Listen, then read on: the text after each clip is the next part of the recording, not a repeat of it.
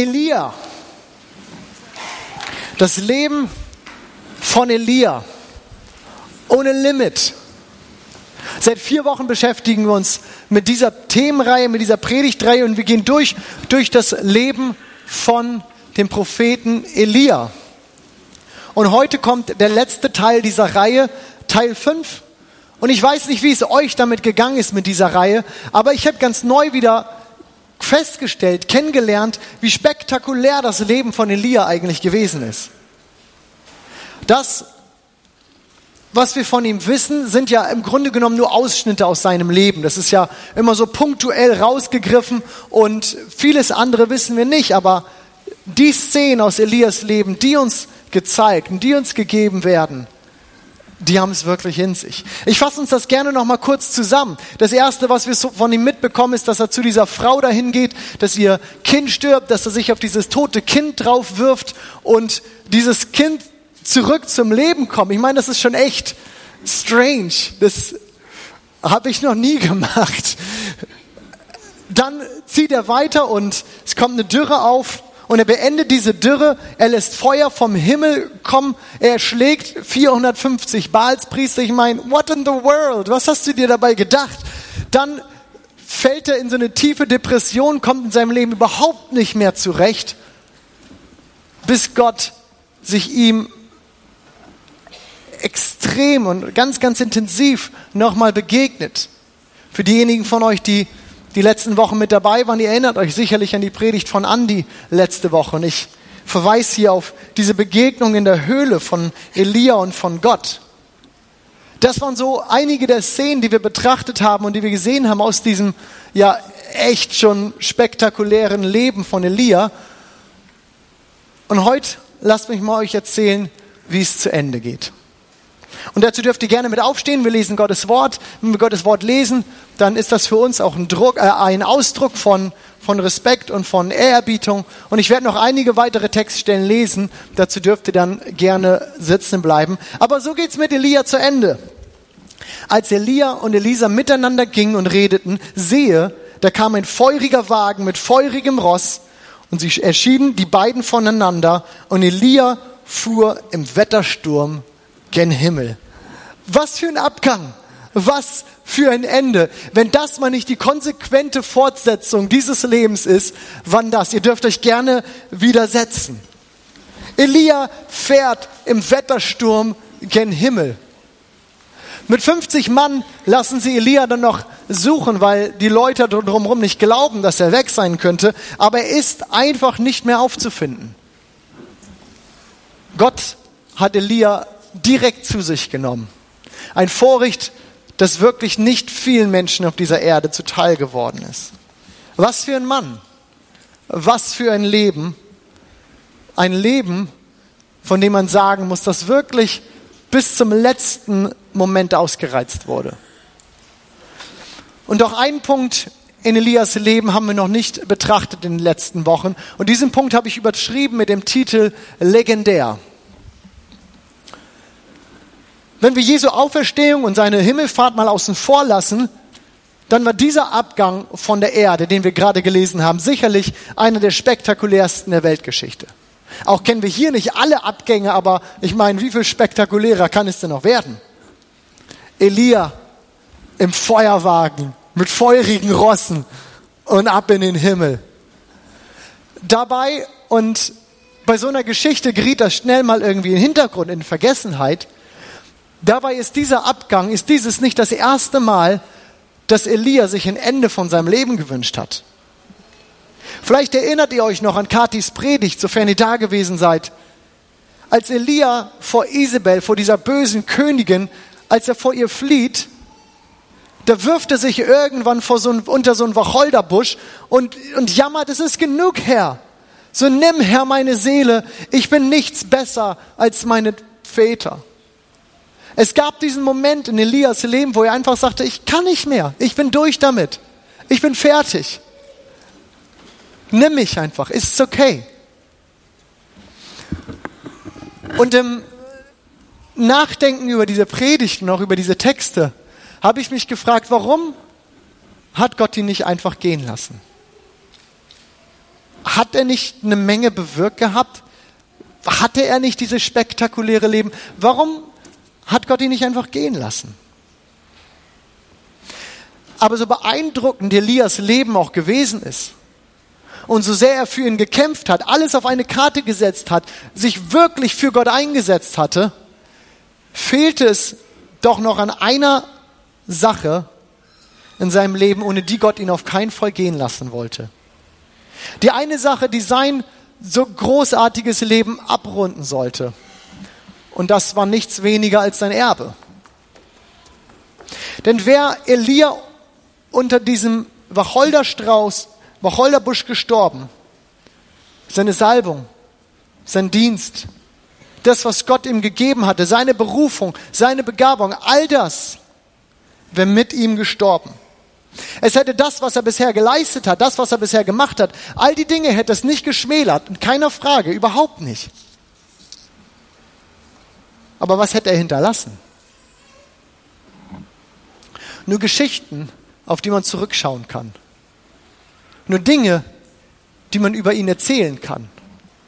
Aber nichts, was noch in Zukunft Geschichten gestalten könnte.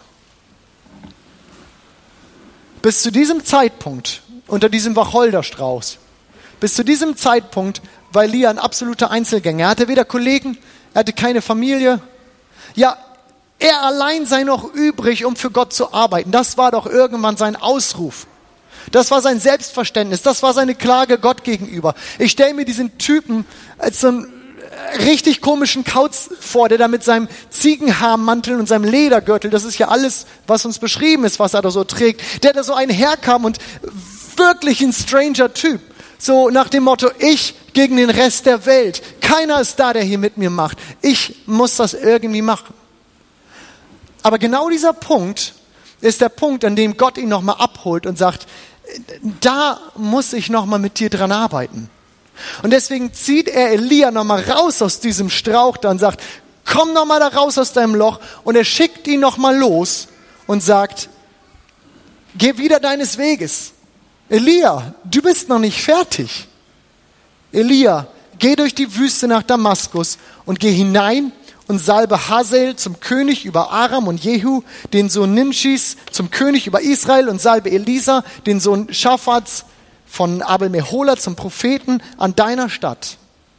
Und Elia ging von dort weg und er fand Elisa, den Sohn Schaphats, als er pflügte. Und Elia ging zu ihm und er warf seinen Mantel über ihn. Und Elisa verließ die Rinder und lief Elia nach. Ein starker Text. Ich stelle mir das aber auch unheimlich spannend vor, denn hier haben wir auf der einen Seite diesen grummeligen Einzelgänger und auf einmal hat dieser grummelige komische Kauz einen Schatten. Einen Typ, der ihm ständig hinterherläuft. Bist du so ein Einzelgänger, bist du so ein, ja, einem Einzelgänger schon mal auf die Pelle gerückt? Das ist unheimlich lustig. Ich, keine Ahnung, wie die beiden sich arrangiert haben. Die Bibel verrät uns nicht so viel darüber. Aber was wir wissen, ist, dass sie es geschafft haben. Was wir wissen, ist, dass sie einen Weg miteinander gefunden haben.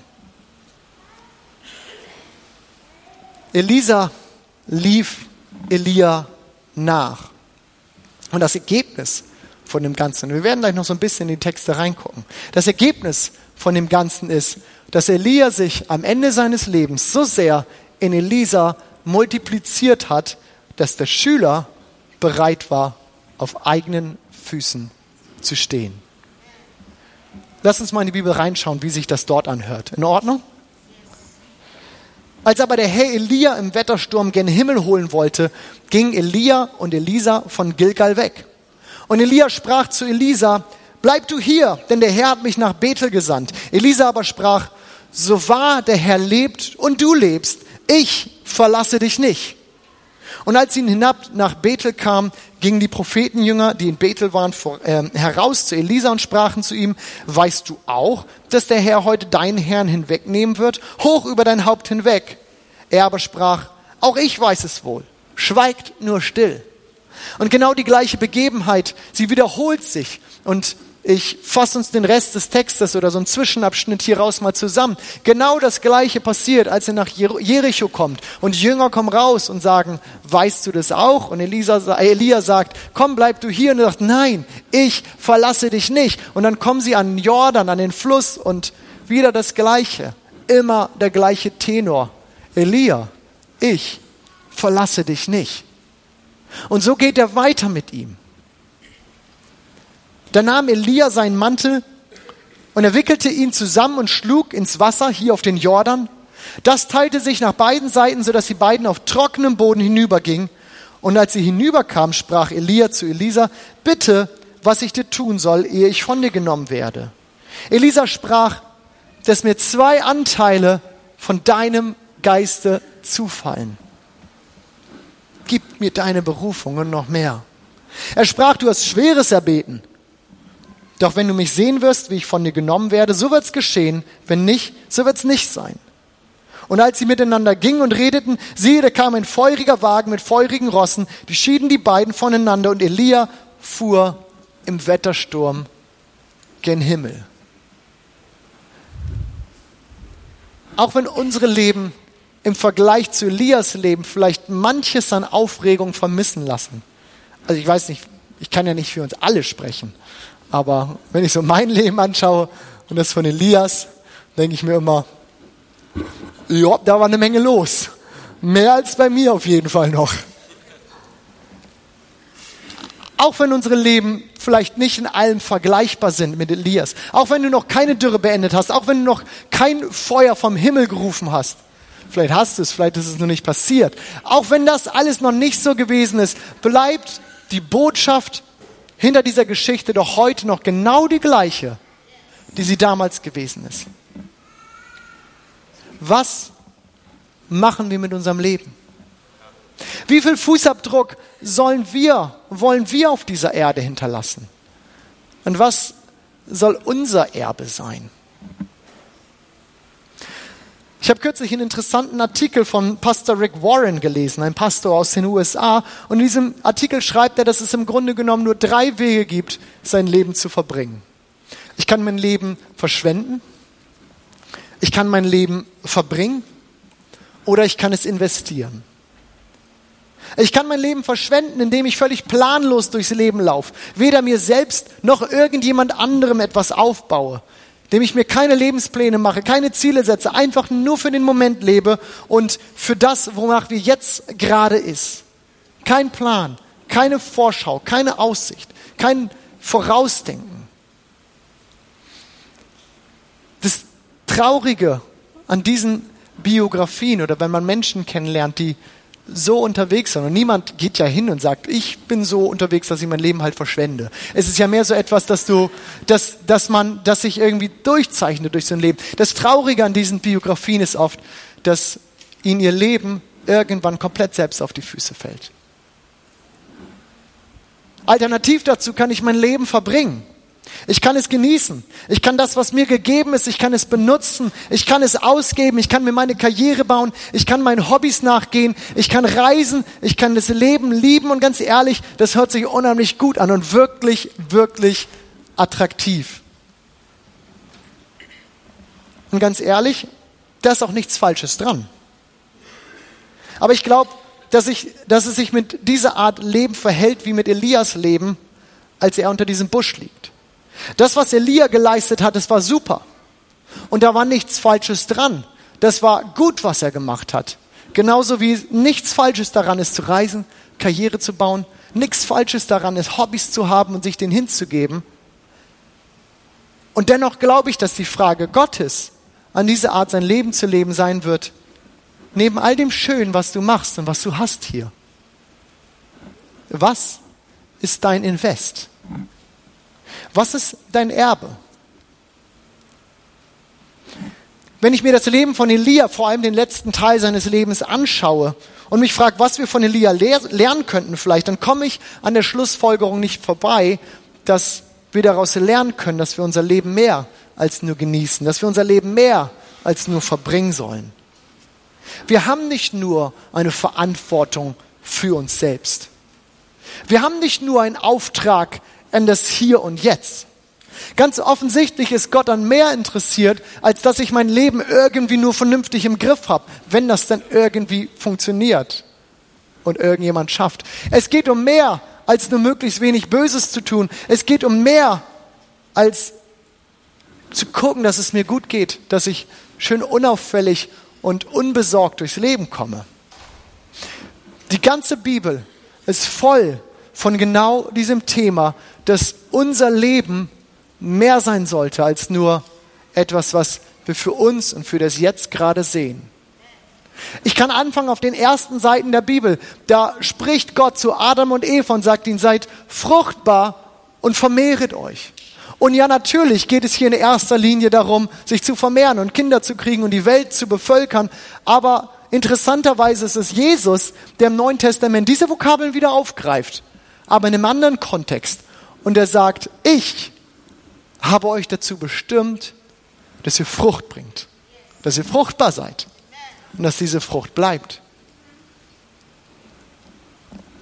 Wir sollen uns investieren, reingeben, Frucht bringen. Ich kann einen Mose nehmen, der sich einen Josua nimmt und als Nachfolger aufbaut, aber am eindrücklichsten finde ich doch immer noch, dass Jesus selbst das auf den Punkt bringt. Wenn er kurz bevor in den Himmel auffällt, sich an seine Jünger wendet. Die Männer, die Leute, mit denen er unterwegs gewesen ist. Die, die alles gesehen haben, was er gemacht hat. Diejenigen, die er unterrichtet hat und von denen er wusste, die waren so nah an ihm dran. Er wendet sich an sie am Ende und sagt, ihr Jünger, nun geht ihr hin und macht ihr zu Jüngern. Das, was ich in euch gelegt habe, das legt jetzt wieder in jemand anders. Das legt jetzt wieder weiter. Und das war nicht nur irgendwie so ein schlauer Spruch von Jesus. Ich glaube, dass sich hier ein ganz tiefen Prinzip des Reiches Gottes wiederfindet, das sich über alle Generationen gehalten hat. Gottes Vorstellung war nie, dass wir unser Leben irgendwie da, verschwenden. Dafür ist es viel zu kostbar. Seine Vorstellung ist auch nicht, dass wir es einfach nur so vor uns hinleben und nutzen, was uns zur Verfügung ist. Gottes Prinzip ist Investment, ist Saat, ist Multiplikation, ist Weitergeben, ist Erbe. Nenn es, wie du willst, aber worauf es ankommt, ist dies. Dass das, was mir gegeben ist, nicht nur für mich selbst ist, sondern ich habe bekommen, um einzusetzen. Ich habe bekommen, um wieder weiterzugeben. Und ich finde, hierfür ist Elias Geschichte so ein gutes Beispiel. Weil Elia eben nicht dieser große Loser ist, der sein ganzes Leben vergeigt hat und jetzt eigentlich nur einen drüber gebraten bekommen müsste, einfach weil er das so gemacht hat. Nein, er hat doch so viel richtig gemacht. Sein Leben, wir haben es vorhin gelesen oder gehört, war, es war Wahnsinn, was er gemacht hat, wie der sich eingesetzt hat und was er für Gott auch auf die Beine gestellt hat. Und doch war hier noch mehr. Doch hatte Gott noch mehr vor, als Elia scheinbar sehen konnte. Denn Elia sah seinen Job getan. Er lag da unter diesem Wacholderbusch, sagt, Herr, nimm mich. Ich habe keinen Bock mehr. Ich kann nicht mehr. Ich bin fertig. Ich habe mein Ding getan. Aber Gott sah eben, dass wenn das jetzt so wäre, dann würde das, was er in ihn hineingelegt hat, eben seine Leidenschaft, seine Begabung, sein Auftrag, All die Dinge würden zu diesem Punkt, an diesem Punkt mit Elisa, Elia sterben. Denn so sehr Elia sich für Gott eingesetzt hatte und gekämpft hatte, zu diesem Zeitpunkt hat er sich noch in niemanden investiert. Da war niemand, der in Elias Fußstapfen hätte treten können. Oder anders ausgedrückt, Elia hatte sich um seine Erbe nicht gekümmert. Und dieses sich um sein Erbe kümmern ist etwas, was mir vorhin eine Lektion, die ich vor ein paar Jahren sehr deutlich mal habe lernen dürfen. Und dazu möchte ich euch ganz gerne eine Geschichte erzählen. Ich habe vor ein paar Jahren einen Mann in den letzten Wochen seines Lebens begleiten dürfen.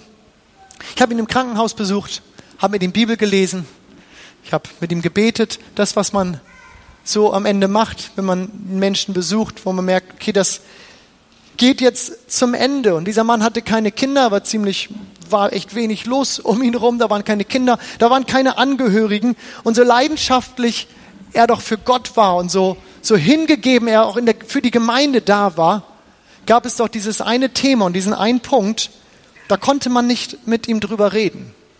Und es war sein Nachlass. So sparsam er auch war auf der einen Seite, war auf der anderen Seite doch aber niemand, der das, was er hinterlassen würde, übernehmen könnte. Aber hier ließ er wirklich niemanden an sich ran. Hier war nicht mit ihm zu reden, das war ein rotes Tuch. Hier traute er niemanden, hier wollte er nicht reden. Und ich kann mich noch gut erinnern, wie ich ihn einige Male besucht habe und wie in den, in den letzten Tagen seines Lebens seine Haltung sich zum Geld komplett verändert hat, wie er sich geöffnet hat, wie er hier weich geworden ist. Und zwei, dreimal sagt er mir in, diesen, in den letzten zwei Tagen, dass all das, was übrig bleibt, an die Gemeinde gehen soll. All das sollte doch irgendwie noch weiterleben. Sein Geld, sein, sein Erbe, sein Nachlass. Es sollte noch für was gut sein. Und es war so schön zu sehen, wie er am Ende loslassen konnte. Es war so schön zu sehen, wie sich sein Herz veränderte. Das Traurige an dieser Geschichte ist, dass es zu diesem Zeitpunkt zu spät war. Und zu diesem Zeitpunkt war er nicht mehr derjenige, der diese Dinge entscheiden konnte. Er hatte zu diesem Zeitpunkt einen rechtlichen Vormund, der, und das ging alles sehr schnell nachher, der das für ihn entschied, weil er selbst nicht mehr in der Lage war, sich um seine Angelegenheiten zu kümmern. Und das, was er hinterließ, ging an den Staat, wie das normal übrig ist. Warum? Weil er sich nicht gekümmert hat. Ihr Lieben, das, was Gott in mich hineingelegt hat, das muss nicht mit mir zu Ende gehen. Das betrifft, wie in dieser Geschichte, mein Geld und all meine materiellen Ressourcen, aber genauso verhält es sich doch auch mit meinen Träumen, mit meinen Visionen, genauso verhält sich das mit meinen Begabungen, mit meinen Überzeugungen, all das, was in mich hineingelegt ist. Diese Dinge, die können weiterleben. Diese Dinge, sie dürfen mich überdauern. Aber damit das passiert, muss ich mein Leben investieren. Ich muss weitergeben, was mir gegeben ist. Ich muss Menschen suchen, die ich daran teilhaben lassen kann, was Gott mir gegeben hat. Und aus genau diesem Grund, und deswegen finde ich diese Geschichte von Elia so stark, aus genau diesem Grund zieht Gott Elia raus aus diesem Wacholderbusch und sagt, Junge, du bist noch nicht fertig. Und er schickt ihn nochmal los. Und er sagt, geh wieder deines Weges, Elia, geh durch die Wüste nach Damaskus, weil dir dieser Punkt noch fehlt. Und geh und salbe Elisa zum Propheten an deiner Stadt. Was jetzt passiert, ich liebe das. Was jetzt passiert, ist so eine starke Symbolik von dem, worüber ich heute Morgen rede. Denn was jetzt passiert ist, dass Elisa, Elia seinen Mantel nimmt und über Elisa wirft. Und passt gut auf, wir brauchen diesen, gleich, diesen Mantel gleich nochmal im Kopf. Dieser Mantel ist nichts weniger als sein Erkennungszeichen als Prophet. Es ist seine spärliche Ausrüstung, mit der er unterwegs ist. Es ist das, was Gott ihm anvertraut hatte. Ähnlich wie bei Mose, dieser andere große Mann in der Bibel im Alten Testament, dem Gott einen Stock in der Hand gibt und sagt, diesen Stock nimmst du und mit dem Stock schlägst du nachher auf das Meer und dann teilt sich das. Moses spärliche Ausrüstung, der muss ich auch gedacht haben, Gott, hätte es nicht ein bisschen größer ausfallen können, irgendwie deutlicher für mich. Genau wie bei Mose dieser Stab, ist es bei Elis, Elia dieser Mantel. Denn auch Elias ist nachher der, den Mantel nimmt, ihn einwickelt, mit diesem Mantel auf den Jordan schlägt und Jordan teilt sich in zwei. Und Elia und Elisa, sie gehen rüber. Und indem Elia diesen Mantel auf Elisa wirft, tut er nichts weniger, als dass er seinen Auftrag, seine Berufung, das, was Gott in sein Leben gelegt hat, nimmt und symbolisch auf Elisa wirft und ihm sagt, Junge, in dich werde ich mich investieren. In dich werde ich reinlegen, was in mich gegeben ist. Und hier lieb ich das Alte Testament mit seiner so bildreichen Sprache. Denn was ist es, was am Ende, was ganz am Ende von Elia überbleibt. Wir haben gehört, wir haben davon gelesen, er, da kommt dieser Feuerwagen und mit diesen Feuerrossen und er nimmt Elia auf. Und mit 50 Mann können sie Elia nicht mehr finden, der ist nicht mehr da. Und was liegt auf dem Boden? Was bleibt da? Sein Mantel. Was bleibt, ist dein Mantel, dein Erbe deine Investition, das, was du weitergegeben hast. Lieben, jeder von uns wird irgendwann mal nicht mehr sein.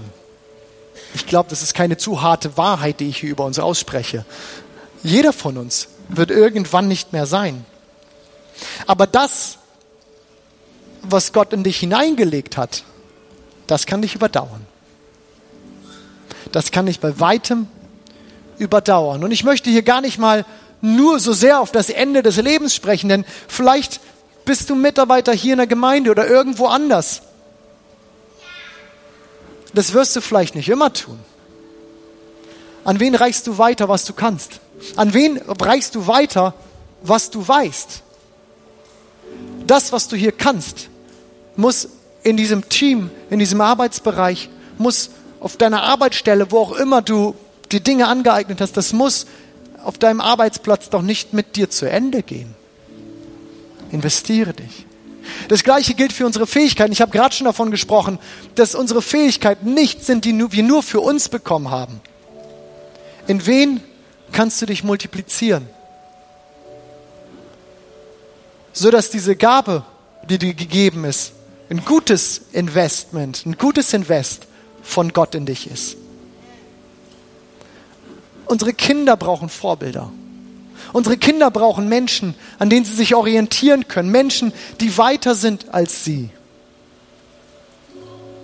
Wo kannst du Vorbild sein? Und wo kannst du weiterreichen, was du auch mit Gott erlebt hast? Denn das, was du mit Gott erlebt hast, deine Bekehrung, deine Gebetserhörung, deine Tiefe im Glauben, Sie dienen zu mehr als nur deiner persönlichen Erbauung. Wo können wir weitergeben? Wo können wir weiterreichen? Ihr Lieben, wer ist deine Elia, äh, Elisa? Wer ist deine Elisa? Vielleicht habt ihr unsere Legendär-Cappies schon mal gesehen. Jana stand heute Morgen mit so einem Legendär-Cappy auf der Bühne. Ich denke, einige Mitarbeiter im Foyer laufen mit diesen Cappies rum. Denn in der Vorbereitung kam mir der Gedanke, dass sie sagte, warte mal, dieses Legendär, das haben wir als so ein festes Ding hier bei uns in der Gemeinde. Diese Cappies sind die Cappies aus unserem Next-Gen-Bereich. Und warum sind sie so passend heute Morgen? Weil sie im Grunde genommen oder unser Next-Gen-Team im Grunde genommen genau das ausdrücken will damit, was ich uns heute Morgen versuche zu äh, vermitteln. Denn für sie bedeutet legendär, sei du der Held, den du brauchtest, als du jünger warst. Und was ist das mehr als nur von der anderen Seite mit gedacht, als investier dich in deinen Elisa?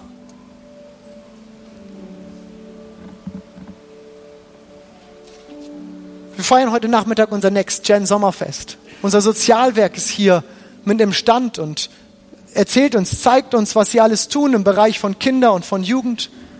Es gibt so viele Dinge in diesem Bereich und in so vielen anderen Bereichen, wo du vielleicht ganz praktisch eine Anwendung dieser Predigt für dich finden kannst, wo du sagst, wo mache ich aus meinem Leben heute mehr als nur ein Verbringen? Wo stelle ich mich dieser Aufgabe und mache mein Leben zu einem Invest? Wo stelle ich mich dieser Aufgabe und suche mir meine Lisa?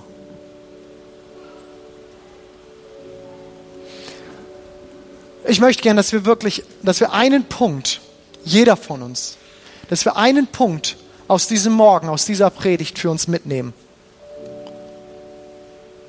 Und das ist, dass das, was Gott in dich hineingelegt hat,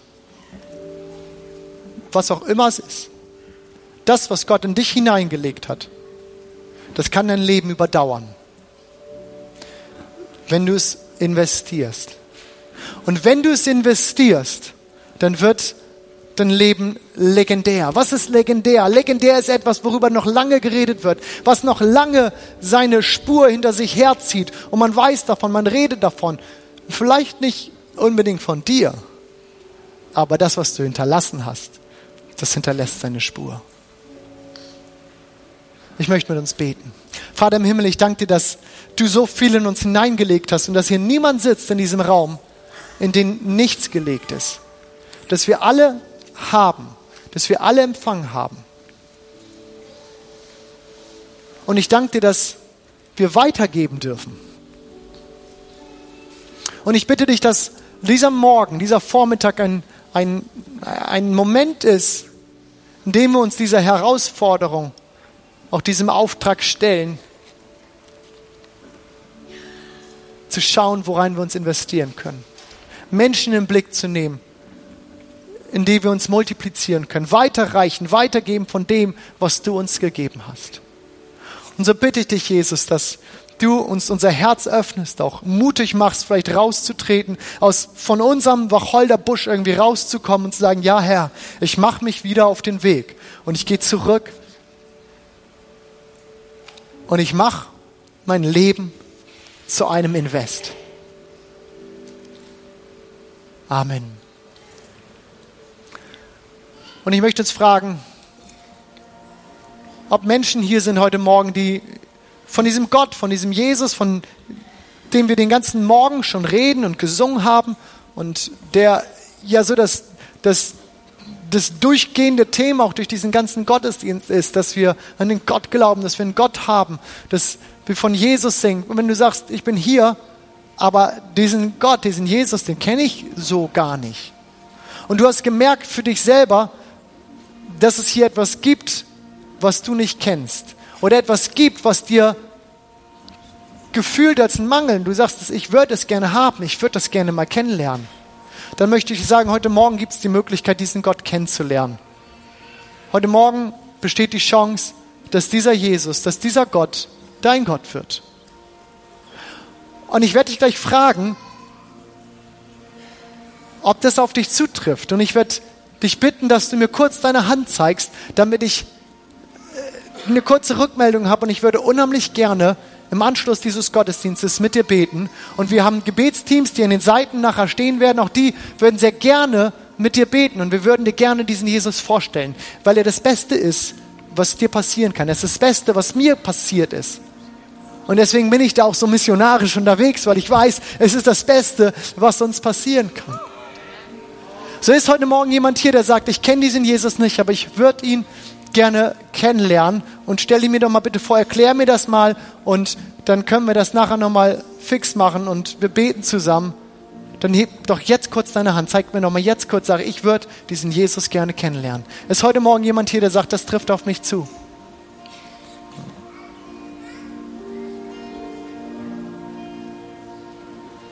Ja, danke ich. Danke dir, Herr, dass wir von dir bekommen haben, dass wir von dir ein Leben bekommen haben, das sich so lohnt zu leben.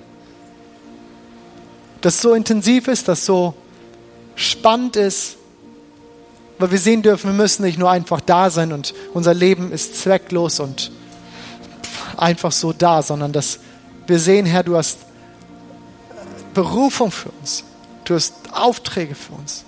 Wir sind auf dieser Erde, weil es Sinn macht. Ich danke dir dafür. Lass uns doch eine Zeit nehmen, da wir gemeinsam noch ein Lied singen. Ich lade euch ein, dass ihr dazu aufsteht und wir uns ganz bewusst unseren Fokus nochmal auf, auf, auf Christus, auf Jesus setzen und vielleicht verinnerlichen das, was wir gerade gehört haben. Amen.